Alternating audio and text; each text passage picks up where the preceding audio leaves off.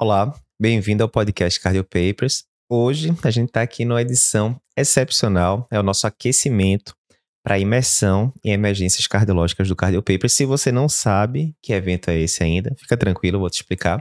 É um evento que vai acontecer totalmente online e gratuito entre os dias 18 e 23 de outubro. Se você não está inscrito ainda, não perde a oportunidade. A gente vai discutir vários temas massa nessa imersão.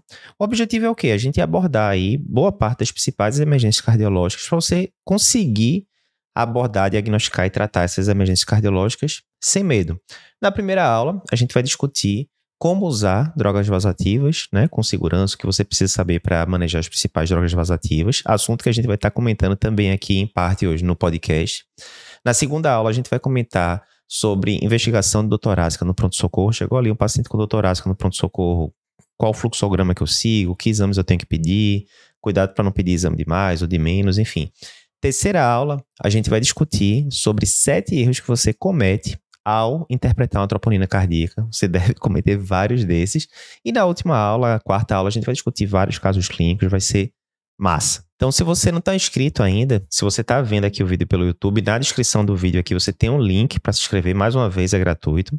Se você está escutando esse podcast por alguma plataforma de podcast, tipo Spotify, Teaser, etc., clica aí na descrição do episódio que você também vai encontrar o link para se inscrever gratuitamente. Eduardo, mas o que, é que a gente vai discutir hoje? Hoje a gente vai discutir como perder o medo de usar drogas vasativas. Então, antes da gente começar mesmo a teoria, qual o benefício, né? O que é que você vai ganhar de ver esse episódio?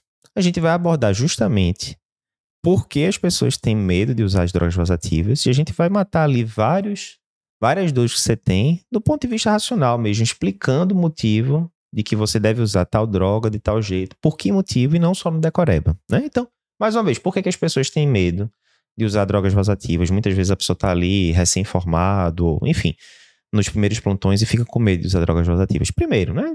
Isso aí, acho que todo mundo que, que frequentou a faculdade de medicina sabe.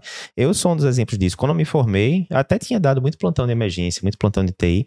E as drogas mais simples, noradrenalina, etc., né? Principalmente as que tem o objetivo de levar a pressão para cima ou para baixo, não tem tanto mistério porque você está ali com um parâmetro muito claro. Ah, o paciente está com um pico hipertensivo, eu quero trazer aquela pressão mais para baixo, vai acompanhando ali, é uma coisa mais palpável. Mas principalmente quando a gente entra na parte de inotrópico, as dúvidas são muito frequentes. Ah, que dose eu começo? Como é que eu sei se deu certo? Como é que eu sei que tá errado, que não tá bom demais, que eu tenho que aumentar a dose. Aí começam as dúvidas, a gente vai abordar isso aqui hoje. Então é muito comum ter esse medo, e mais uma vez, como eu já disse, né? Se você tá usando droga vasativa pro seu paciente, o paciente provavelmente tá numa situação de emergência, né? Médica, quer seja emergência cardiológica, emergência clínica, enfim. E você sabe, se você não tiver segurança, isso aí pode lhe paralisar, isso pode trazer consequências graves para o seu paciente. O que acontece no meu caso especificamente, como é que eu fiquei tranquilo de usar, por exemplo, a dobutamina? Demorou ali quatro anos, três, quatro anos depois de formado, eu fui adquirir tranquilidade de usar uma dobutamina da vida na residência de carro, depois de usar em vários pacientes e tal, né? Ah, Eduardo, quer dizer então que eu vou ter que esperar aí não sei quantos anos para aprender uma droga vasativa que nem aconteceu com você? Não, tem formas de você encurtar esse caminho. Você pode dizer, não, só vou aprender a usar droga vasativa ali do lado do paciente, na beira do leito. Sem dúvida, né? A gente sempre fala medicina, uma ciência eminentemente prática. O melhor professor é o paciente, o melhor professor é a beira do leito. Mas tem muito conceito que você dá para aprender aqui, por exemplo, no podcast. Por quê? Grande parte das coisas que eu aprendi sobre o uso da butamina, sim, foram na beira do leito, mas vários avanços que eu tive era aquele negócio, era um chefe que chegava e falava, ó, oh, o macete para você titular a dose da dobutamina é esse daqui. Aí acendia aquela luz, opa, faz sentido. E aí você começava a usar aquilo na prática, ó, bateu. Ou, né, encaixou a informação. Ou então, como é que eu faço para desmamar da butamina? Eu sei ali meio na noção, não sei também e tal. Mais uma vez, chegava um R+, um chefe falava, ó, oh, o macete é esse, esse, esse. Eu vou falar alguns deles ali daqui a pouco. Você, opa, faz sentido. Vamos testar na prática. Encaixou. Então, essa objeção de que, ah, eu só vou conseguir aprender isso ali na beira do leito. Não, você consegue aprender muita coisa aqui na teoria e depois você vai aplicar na prática, obviamente. A mesma coisa, você pode dizer, não, Eduardo, mas vê, eu sou estudante de medicina, ou eu sou médico generalista, quem precisa dominar a droga vasativa, né? É, é mais o cardiologista, mais o intensivista, né? Que tá vendo isso todo dia. Veja, de fato, né? A gente da cardio, né? a gente trabalha em UTI, a gente vai ver muito mais isso do que uma pessoa que está trabalhando num pronto-socorro de forma geral, que a maioria dos pacientes, né, obviamente, não vão estar tá usando drogas vasativas. Mas veja, do outro lado, muitas vezes o momento que a droga vasativa mais vai fazer diferença na evolução do paciente é justamente naquele momento inicial que ele chega ali na sala de emergência, totalmente descompensado, e que aquela compensação inicial pode fazer uma diferença gigantesca. E muitas vezes quem vai fazer isso não vai ser o cardiologista, não vai ser o intensivista, vai ser o médico generalista, vai ser o médico recém-formado. Então, essa história de que só quem trabalha em UTI ou quem é cardiologista tem que dominar a droga vasativa, definitivamente não. Você também tem que dominar isso. Então, a gente vai mostrar aqui hoje no ao longo do podcast, né? Várias dicas importantes. A gente jogou lá um stories. Na, eu coloquei esse stories no Instagram de, ó, oh, me diz aí o que, é que você quer saber de droga vasativa. Foram trocentas perguntas, eu separei aqui algumas pra gente tirar aqui hoje. Mais uma vez, a gente não vai exaurir o tema hoje. A gente vai aprofundar muito mais na primeira aula, lá da imersão em emergências cardiológicas. Mais uma vez, se você não está inscrito, se inscreve, que vai ser um evento top e gratuito, né? No tempo que você não está lá com a gente, prestigiando o evento e aprendendo muita coisa boa, vai ter e-book gratuito, várias outras coisas. Mas o que a gente vai falar aqui, e o que a gente vai falar também na, na aula da imersão de emergência cardiológica é o jeito certo de você aprender droga vasativa. Existe o jeito errado. O que é que muita gente faz para tentar aprender droga vasativa? Começa a decorar coisa, né? Ah, noradrenalina, a diluição é tal, eu começo com tal dro, é, dose e pronto. E deu certo assim. Dobutamina, diluo assim, eu começo mais ou menos nessa situação. Tá? Fica tudo meio decorado e a pessoa não entende exatamente por que está fazendo aquilo, fica tudo meio mecânico e termina esquecendo. O jeito certo, na opinião da gente, qual é? É você entender, você entender a fisiopatologia, o mecanismo de ação, por que, que você está fazendo aquela medicação, com que objetivo, qual o alvo que você quer chegar com aquela medicação, e aí se não chegou no alvo, você vai ter que aumentar a dose de infusão, se passou do alvo, talvez tenha que diminuir, e assim por diante. Então, é isso que a gente vai abordar hoje. E aí, como eu disse, separei aqui várias dúvidas que o pessoal mandou, né? Vou citar o nome aqui das pessoas que mandaram pela, pelo Stories, e a gente vai esclarecendo para você, dúvida por dúvida. Primeira dúvida: faz sentido usar nitroglicerina e nitroprusiato no mesmo paciente. Isso aqui foi dúvida da nossa aluna Claudina, né, que é, é, é membro cativo aqui do Cardio Papers, toda a live está aqui com a gente. Claudina perguntou, né, ó, adoraria escutar uma explicação sobre a lógica por trás de usar nitroglicerina e nitroprusiato no mesmo paciente. Então vamos lá, ótima pergunta, Claudina. Vamos fazer uma revisão mais geral, né? Se a gente fosse dividir as drogas vasativas ali, a gente teria três grandes grupos, digamos, né? Medicações que você vai usar para subir a pressão, né? São os vasoconstritores, tipo é, noradrenalina. Medicações que você vai usar para baixar a pressão, são os vasodilatadores, como o nitroprusiato e a nitroglicerina. Vamos entrar em detalhes daqui a pouquinho. E um terceiro grupo, que seriam as medicações para aumentar a, o inotropismo, a contratilidade né, do músculo cardíaco, um exemplo clássico, a dobutamina. Nessa primeira dúvida, vamos focar então nos vasodilatadores. Então, um paciente que chega lá com uma emergência hipertensiva, por exemplo, um edema agudo hipertensivo, um infarto agudo do miocárdio com pressão elevada tal. Isso é uma emergência hipertensiva.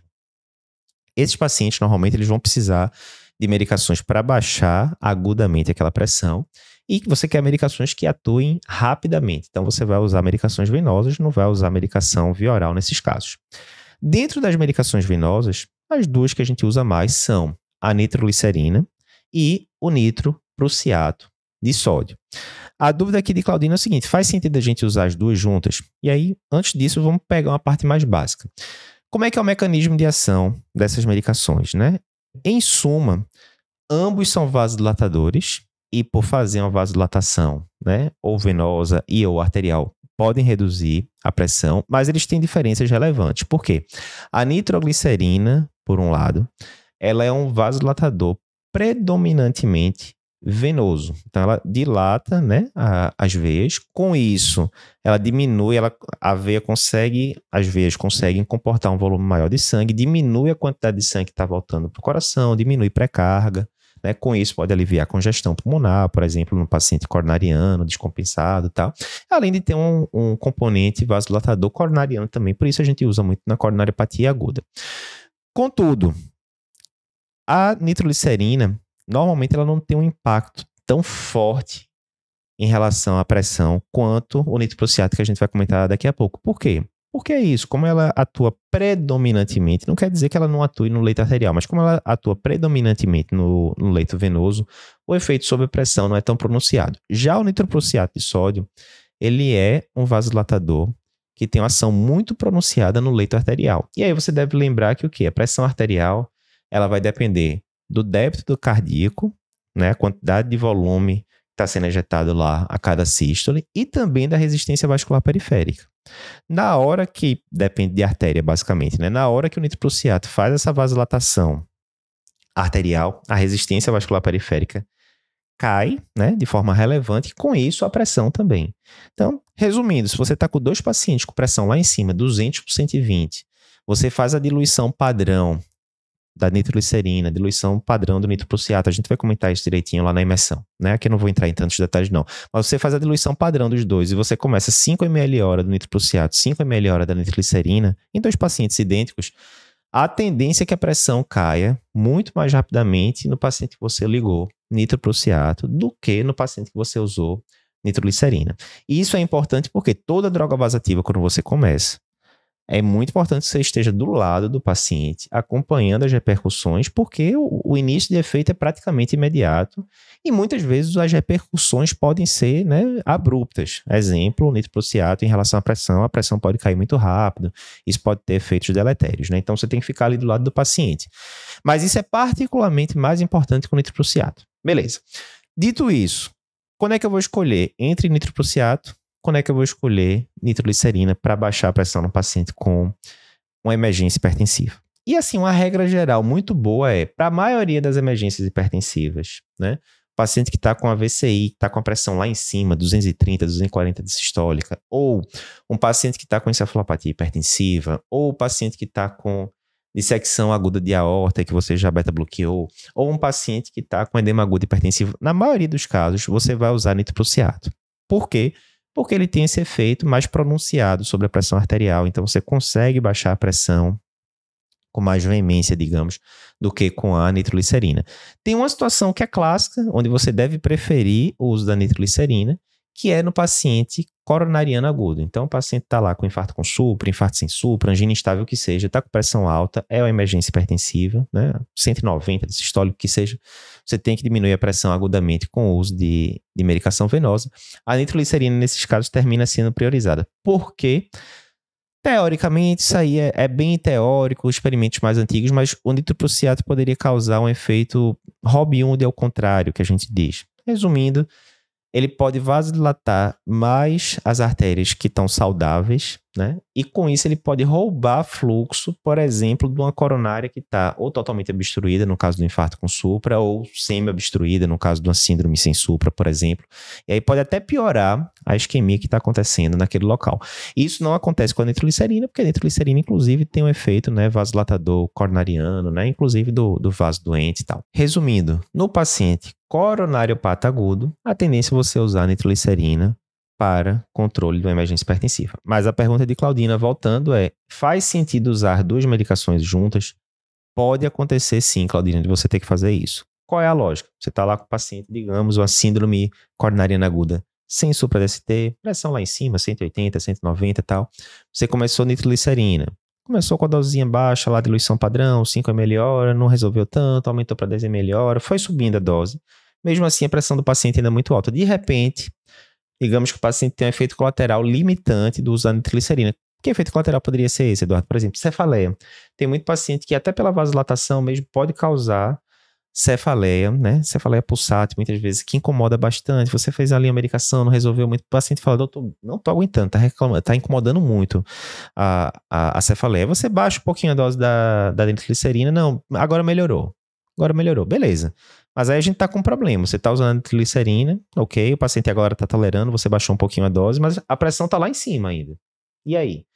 Nesses casos, apesar de existir esse risco teórico, né, do roubo de fluxo coronariano ali pelo nitroprusiato, o efeito Robin Hood, ao contrário, por que Robin Hood ao contrário, né? Robin Hood roubava dos, dos ricos para dar aos pobres. Nesse caso, o pobre ali, né, que é a, lesão coronariana que está jogando pouco fluxo ali para o músculo cardíaco, pode diminuir ainda mais esse fluxo, tirou dos pobres para dar para os ricos, né, que seriam as artérias normais, né? Apesar de existir esse risco teórico, mas você já está usando a glicerina, você não conseguiu controlar a pressão do paciente, então você, nesses casos excepcionais, você pode associar as duas medicações, sim. Tá vendo como é que é a questão? Você tem que entender por que, que eu não poderia usar nitroprusiato nesses casos, por que, que eu vou priorizar nitroglicerina no paciente coronário pata aguda, mas nesse caso específico eu posso ter que associar as duas. Né? Na nossa visão, esse é o jeito certo. Você vai entendendo o motivo das coisas, ao invés de só decorar. Noradrenalina no choque cardiogênico. Faz sentido eu usar essa medicação no paciente com choque cardiogênico? Essa daqui foi uma dúvida da nossa seguidora Lara. Ela pergunta o seguinte: veja, no choque cardiogênico, eu já não tenho vasoconstrição periférica, é isso? Do, é um mecanismo de, de proteção ali ao choque. Qual o sentido, nesse caso, de eu usar noradrenalina que vai piorar ainda mais essa vasoconstrição periférica? Boa dúvida. Então, vê só. Digamos que a gente está aqui com um paciente que teve um infarto com supra extenso né? Morreu ali grande parte do, do músculo ali do ventrículo esquerdo. O paciente chegou tardiamente no hospital, já não dava mais para recuperar esse músculo, fração de ejeção lá embaixo. O paciente já chega meio congesto e durante a internação evolui para choque cardiogênico pleno. Pressão baixa, 70 por 50, congesto, etc. Esse paciente que você não está intervindo ainda nele, o que é que está acontecendo ali dentro do corpo dele, né? A gente tem que lembrar que Pressão é o quê? Pressão depende de débito cardíaco, né, volume sistólico que está sendo ejetado, e depende também da resistência vascular periférica. Na hora que o, o débito cardíaco diminuiu muito, porque o músculo infartou e perdeu grande parte da sua capacidade contrátil, o que é que vai acontecer? O débito cardíaco vai cair, o volume sistólico ejetado, e com isso a pressão vai tender a cair também. O que é que o organismo faz? Olha, se cair demais a pressão complica, porque eu vou perder pressão de perfusão coronariana, pressão de perfusão renal, tal, bronca. Então, o que é que ele faz? Se ele não consegue aumentar mais o débito, né, porque o, o músculo cardíaco realmente está com a falência aguda ali importante, ele começa a fazer vasoconstrição, porque vai aumentar a resistência vascular periférica e o organismo vai tentar compensar. Está caindo a pressão, mas está subindo a resistência vascular periférica, eu vou tentar manter uma pressão compatível com a vida. Contudo, isso é bronca porque começa ali o círculo, o ciclo vicioso do choque cardiogênico. Porque na hora que aumenta essa vasoconstrição, né, essa resistência vascular periférica, adivinha o que acontece com o coração? Ele se complica ainda mais, porque ele está com a força contrátil ruim e agora ele tem que vencer uma resistência vascular periférica, uma pós-carga aumentada. E isso piora ainda mais o desempenho cardíaco, com isso, diminui ainda mais o débito cardíaco. Com isso, aumenta ainda mais a vasoconstrição periférica na tentativa do organismo aumentar a pressão do paciente. E aí começa aquela, aquela espiral da morte do choque cardiogênico. Beleza.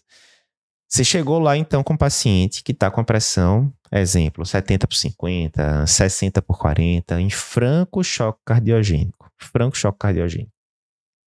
Nesses casos, você não vai fazer volume para o paciente, concordo? O paciente já está digamos, vou exagerar ainda mais, tá em edema agudo de pulmão, pressão baixa, choque cardiogênico ferrado. Você não vai fazer volume para esse paciente. Ok. Não posso deixar a pressão baixa também. Tenho que subir a pressão. Normalmente o que a gente vai usar aí é um vasoconstritor, sim, tipo a noradrenalina. E aí você pode dizer, mas pô, eu tô fazendo o contra, eu tô piorando ainda mais a vida desse coração, porque eu vou fazer piorar ainda mais através da medicação agora vasoconstrição periférica, aumentar ainda mais a pós-carga e piorar aqui o jogo todo. Não é isso? Até mas veja, aqui o que você está preocupado agora é em manter o paciente vivo. Por quê? Se essa pressão do paciente vai caindo cada vez mais, como a gente disse, vai diminuir a pressão de perfusão, o paciente vai começar a ter disfunção de múltiplos órgãos, enfim. Definitivamente isso não vai ser benéfico para ele. Então o que é que você faz nesses casos? Você vai ligar o vasoconstritor. Aí, inotrópico, tá? a gente vai discutir isso daqui a pouco em outra dúvida, mas você vai ligar o vasoconstritor para esse paciente, por exemplo, a noradrenalina, e você vai elevar essa pressão, né, para uma pressão de perfusão minimamente razoável, né? Algumas fontes colocam ali uma pressão arterial média ao redor de 65 milímetros de mercúrio, né? Isso varia um pouquinho de, de fonte para fonte. Mas você vai subir essa pressão através do vasoconstritor, sabendo que isso pode piorar um pouco ali, né, o, é, o funcionamento do músculo cardíaco a curto prazo, mas que é o, é o crucial para você manter ali uma estratégia ponte, né, para você manter o paciente vivo até você conseguir fazer as estratégias todas como, por exemplo, uso de inotrópico, assistência mecânica circulatória, balão intraórtico, é, é, balão intraórtico ECMO, coisas do tipo, né?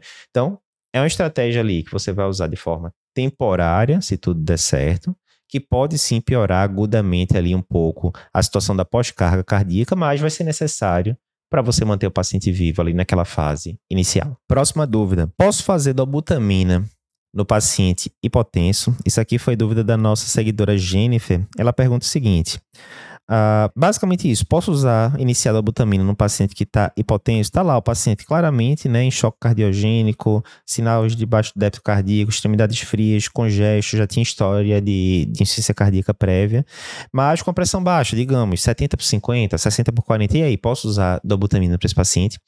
E aí vai ser interessante porque isso vai conectar com a outra dúvida que a gente discutiu. Vê só, digamos, estou com paciente de choque cardiogênico franco, não tem dúvida que é choque cardiogênico, né? Ele já tem insuficiência cardíaca prévia, piorou agora, está com gesto, está mal perfundido, claramente a causa é cardiogênica, não tem sepsis, não tem nada no meio de campo. É isso, certo? E você vê que esse paciente está precisando aumentar realmente força contrátil, né? A, é, da musculatura cardíaca, já que a causa do choque é o mau desempenho ali do ventrículo esquerdo. Beleza, está definido, você vai ter que entrar com o inotrópico e na maioria dos serviços o que você tem de disponibilidade de inotrópico é a dobutamina. Eduardo, como é que eu vou usar essa dobutamina? Como é que eu vou, qual a dose que eu vou escolher, qual a diluição? Mais uma vez, esses detalhes a gente vai discutir na imersão em emergência cardiológica. Você tem um link aí na, na descrição do vídeo, né? Que a gente está discutindo mais o cenário geral. Qual o problema de você iniciar a dobutamina para esse paciente que está hipotenso, com pressão de 70 por 50, por exemplo? O problema é o seguinte: o que é que a dobutamina faz? Ela aumenta né, o inotropismo, ela aumenta a contratilidade do músculo cardíaco. Beleza. Mas ela não só faz isso. Ela tem um efeito que a gente chama de inodilatador. Ino de inotrópico aumenta a contratilidade cardíaca, mas ela pode ter um efeito de vasodilatação periférica. Ou seja, qual é a consequência que a dobutamina pode fazer sobre a pressão? Várias, inclusive nada. Por quê? Em um paciente, ela pode fazer basicamente o efeito de aumentar inotropismo e não mexer tanto na vasodilatação periférica. Então, se a gente for lembrar mais uma vez da fórmula da pressão, a pressão vai depender de quê? Do volume sistólico que está sendo ejetado, né? pelo ventrículo esquerdo e vai depender da resistência vascular periférica. Se eu estou usando a dobutamina, ele tá aumentando, ela está aumentando o inotropismo do paciente. Vai aumentar o volume sistólico ejetado. E com isso, né, a pressão vai tender a subir. E digamos que nesse paciente não mexeu em nada, na, não vasodilatou, nada do tipo, não mexeu em nada a parte do, é, da vasculatura periférica. Ou seja, a resistência vascular periférica ficou igual, e o volume sistólico ejetado aumentou. Com isso, a pressão vai fazer o quê? Aumentar. Vez por outra, a gente vê isso em paciente com, que vai usar dobuta. Chega lá, aquele paciente chagas, pressão, sei lá, 90 por 60, aí você, pô, mas tá meu limítrofe pressão, será que dá? Na hora que você começa o, a dobutamina, a pressão até sobe. Então, isso pode acontecer porque aumentou o débito cardíaco. Do outro lado, tem alguns pacientes que aumentam o débito cardíaco, mas não tanto naquela dose que você está usando e pode causar uma vasodilatação mais pronunciada. Então, aumentou um pouquinho o débito cardíaco, mas diminuiu bastante a resistência vascular periférica. Nesse caso, o efeito sobre a pressão vai ser predominantemente em diminuir a pressão, porque predominou o efeito vasodilatador ali da dobuta. Pode acontecer em alguns pacientes isso.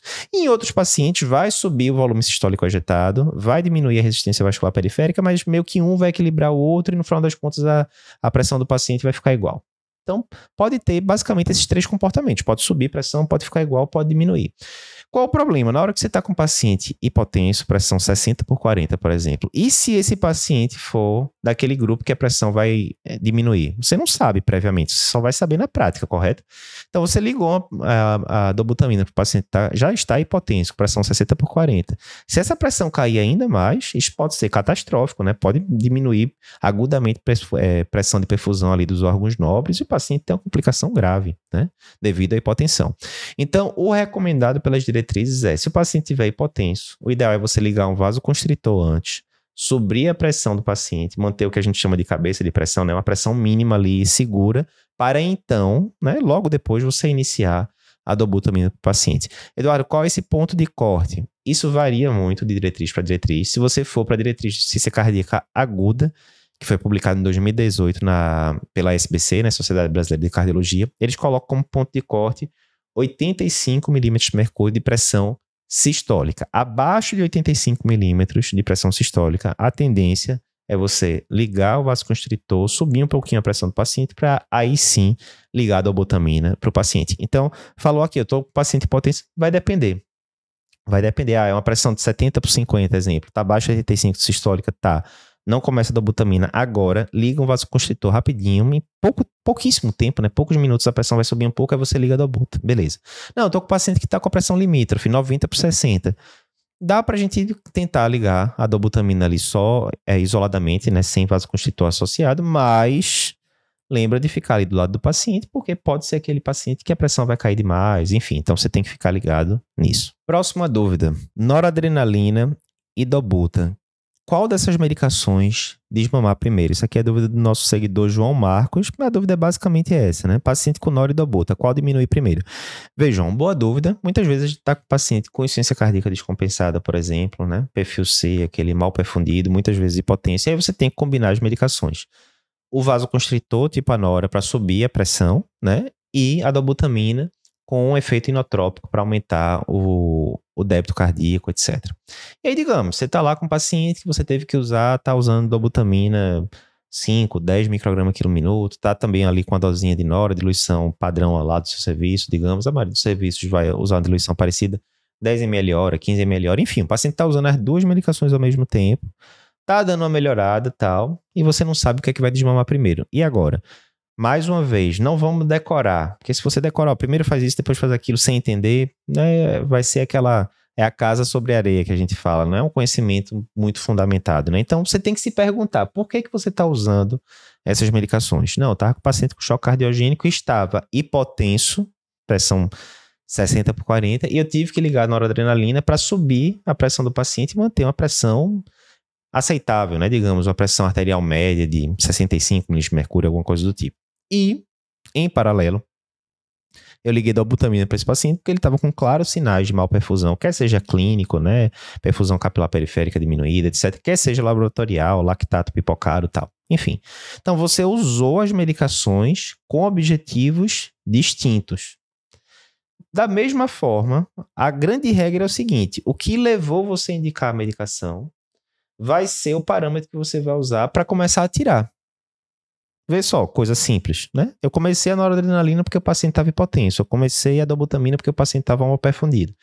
Passaram-se alguns dias, dois dias, três dias, né? Coisa e tal. O paciente foi estabilizando mais. E agora, digamos, digamos, o paciente tá, melhorou os parâmetros de perfusão, mas assim, o lactato ainda está um pouquinho aumentado, né? Quando eu vou ver ali o tempo de perfusão capilar, ainda está ali meio limítrofe, né? Não está aquela brastemp, a função renal que estava ruim começou a dar uma melhorada, mas ainda está longe do normal, né? O débito urinário do paciente ainda dá uma claudicada, ou seja, os parâmetros de perfusão ainda estão meio limítrofes, digamos. Então, putz, não estou achando que é o momento ideal de mexer nessa dobutamina. Concordo, não está zerada a parte de perfusão. Não, vamos deixar a dobutamina quieta. Contudo, olha que interessante. A pressão do paciente, antes ele estava com 10, 15 ml hora de nora, estava com a pressão bem limítrofe ali no, no começo da internação e tal. Mas agora, está no terceiro dia, e eu estou usando 10 ml de Nora e a pressão do paciente está tendendo até né, a dar aquela subida, tá, sei lá, 110 por 70, alguma coisa do tipo. Aí você fala, opa, peraí, 110 por 70 para um paciente que está com o ventrículo aqui detonado, fez um eco já, tá lá fração de injeção de 20 e poucos por cento, 30 e poucos por cento e tal. Será que ele está precisando dessa pressão de 110 por 70? Ou será que essa noradrenalina está só aumentando aí pós-carga, dificultando a vida desse ventrículo? Né? A gente sabe que, de forma geral, uma pressão média ali de 65 para cima está de boa, 110 por 70, a pressão média está bem acima disso. Vamos ver, agora já não está, definitivamente não está hipotente. Será que esse paciente aguenta tirar um pouquinho de nora? Se conseguir, vai ser ótimo, porque aí eu vou diminuir pós-carga, até facilita a vida do, do coração desse paciente. Ó, tá 10 ml hora, vamos fazer um teste aqui, vamos baixar para 8. Aí fica ali 5, 10 minutinhos de, de olho, né? Se o paciente tiver com pressão arterial invasiva, fica ainda mais fácil a gente ver isso tal. Ah, não, pressão, ó, baixei a Nora aqui para 8, pressão de boa ali, baixou uma besteirinha de nada, tá 108 por 70 agora. Show. Então, esperar aqui um tempinho. Baixa para 6 ml hora agora. Aí vai, fica de olho. Resumindo, você vai desmamando ali a Nora, de pouquinho em pouquinho acompanhando. Digamos que você consegue tirar a Nora e o paciente fica com a pressão 90 por 60. Mais uma vez, pressão arterial média está acima de 65, o paciente ficou estável, aguentou ficar sem a Nora. Ótimo, né? Vasoconstritor no paciente com, que está com ciência cardíaca descompensada, a gente sabe que ele faz um papel ali importante, inicial, na compensação, mas assim que der para tirar, ótimo. Então, nesse caso, consegui tirar a Nora primeiro, mas a do Buta não vou mexer tanto ela ali, porque a perfusão ainda está meio limítrofe e tal. Então, nesse caso, eu preferi tirar a Nora, porque o parâmetro de pressão me permitia, estava mais tranquilo, enquanto que os parâmetros de perfusão já não estavam tão bons. Né? A esse paciente, muitas vezes, vai acontecer meio que o inverso. Se o paciente estava com vasoconstritor, você tirou, o paciente manteve ali o quadro clínico estável, etc. Muitas vezes você vai começar a ter vasodilatador ou venoso ou vioral. E aí você começa, digamos que seja vioral, você começou uma dosinha baixinha ali do inibidor de ECA, esperou um pouco, deu ali 12 horas da primeira dose, a pressão do paciente ficou estável tal. Aí você, ó, vamos ver se dá aqui, a função renal já deu uma melhorada, o potássio é, não tá alto, né, não tem nenhuma contraindicação tal. Aí depois de 12 horas você faz uma segunda dosinha de inibidor de Quando você vai ver no outro dia, a pressão até subir um pouquinho. Por quê? Porque diminuiu a, a vasoconstrição, vasodilatou a periferia, isso até muitas vezes aumenta o débito cardíaco, ajuda a aumentar o débito cardíaco. Você, opa, na hora que você vai aumentando a, o vasodilatador, né? Com parcimônia de pouquinho em pouquinho. Aí quando você vai ver, opa, a perfusão começou a melhorar. Começou a melhorar agora. Ó, ficou tranquilo agora, o lactato normalizou, o diurese está melhorando, tô acertando aqui a dose da, da Frosemida também em paralelo e tal. Será que agora dá para começar a diminuir a Dobota um pouquinho? Não, vamos tentar, tá? 10 ml hora. Vamos baixar aqui para 8, daqui a pouco a gente repete a gás, as coisas de novo, e aí você vai vendo, né? Então, assim, não tem aquela coisa escrita na pedra, tem que baixar esse aqui primeiro, tem que baixar aquele ali segundo, não. Você vai ter que ver o quadro clínico do paciente e, principalmente, prestar atenção se o motivo que levou você a usar aquela droga tá melhorando. Não, eu comecei na hora porque tava com a pressão baixa, agora a pressão não tá mais baixa, tá normal, tendendo até alta. Vamos começar a desmamar, né? Quanto antes, melhor. Então, a lógica é essa. Próxima dúvida. Insuficiência cardíaca descompensada. Usar vasoconstritor ou vasodilatador? Essa aqui foi uma dúvida do nosso seguidor Caio. E a dúvida é essa. Estou lá com o paciente com insuficiência cardíaca francamente descompensado, ali na minha frente, no pronto-socorro. O que é que eu vou escolher de droga vasoativa? Vasoconstritor ou vasodilatador? E a resposta aqui, vamos seguir a diretriz de 2018 de insuficiência cardíaca aguda, né? O que a gente vai ter que ver aqui é basicamente a pressão do paciente. Se o paciente está lá com a pressão. O ponto de corte que eles usam é acima de 85 milímetros de mercúrio, né? O paciente está com insuficiência cardíaca descompensada. A paciente tem uma cardiopatia chagásica, alcoólica, alguma coisa do tipo. Chega claramente descompensado no pronto-socorro com pressão de 110 por 70 né? Pressão sistólica acima de 85, 110 por 70, encharcado, né? Muito congesto tal, podendo ter, inclusive, sinal de, de baixo débito, precisar de dobutamina inotrópico e tal.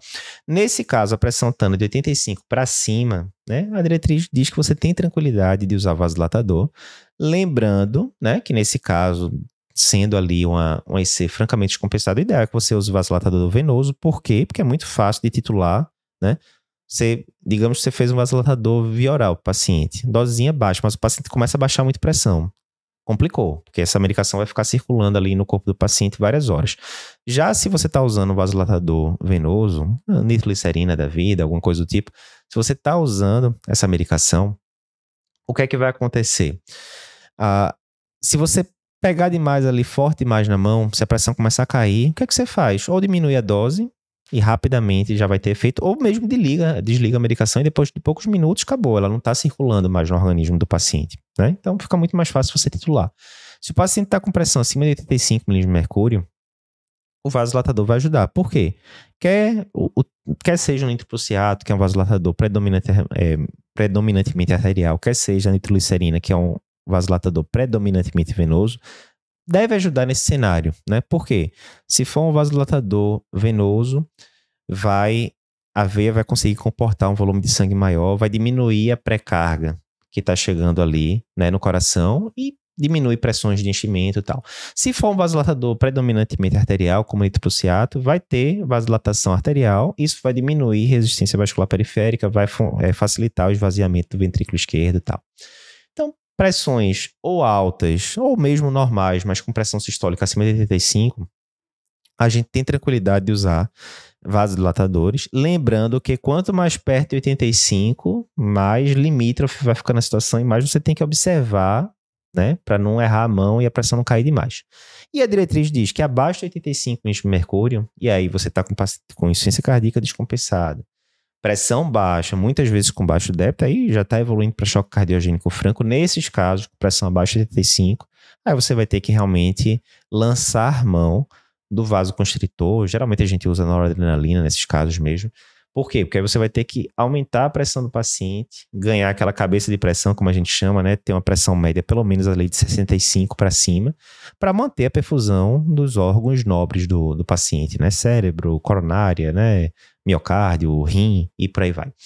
Então, 85 seria um bom ponto de corte, né, para a gente lembrar aí da diretriz de insuficiência cardíaca descompensada, principalmente no, na, na insuficiência cardíaca, né, com, é, com má perfusão associada, né, é, perfil C que a gente chama, né, onde tem má perfusão associado com, com congestão, pressão acima de 85, você pode pensar em vasodilatador, abaixo de 85, aí já está arrumando para choque cardiogênico franco, a tendência é você usar vasoconstritor.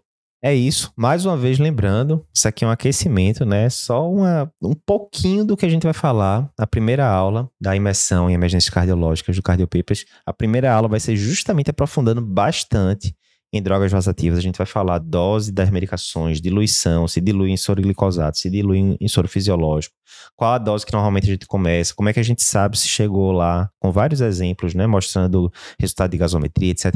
Como é que eu sei se chegou na dose adequada, como é que eu faço para desmamar em maiores detalhes mesmo. Não, estou com o paciente com dose topada do buto, como é que eu vou fazer esse desmame, etc. O paciente está usando balão intraórtico junto. A gente vai discutir tudo isso lá na imersão. E mais uma vez, se você não está inscrito ainda, clica no link que aparece aqui na descrição do vídeo do YouTube ou na descrição do episódio do podcast. Se inscreve lá. Vai ser do dia 18 a 23 de outubro e vão ser quatro aulas top. Se você gostou do conteúdo, comenta aqui no YouTube pra gente, compartilha o episódio do podcast com seus amigos e a gente se encontra lá na imersão de emergências cardiológicas Cardio Papers.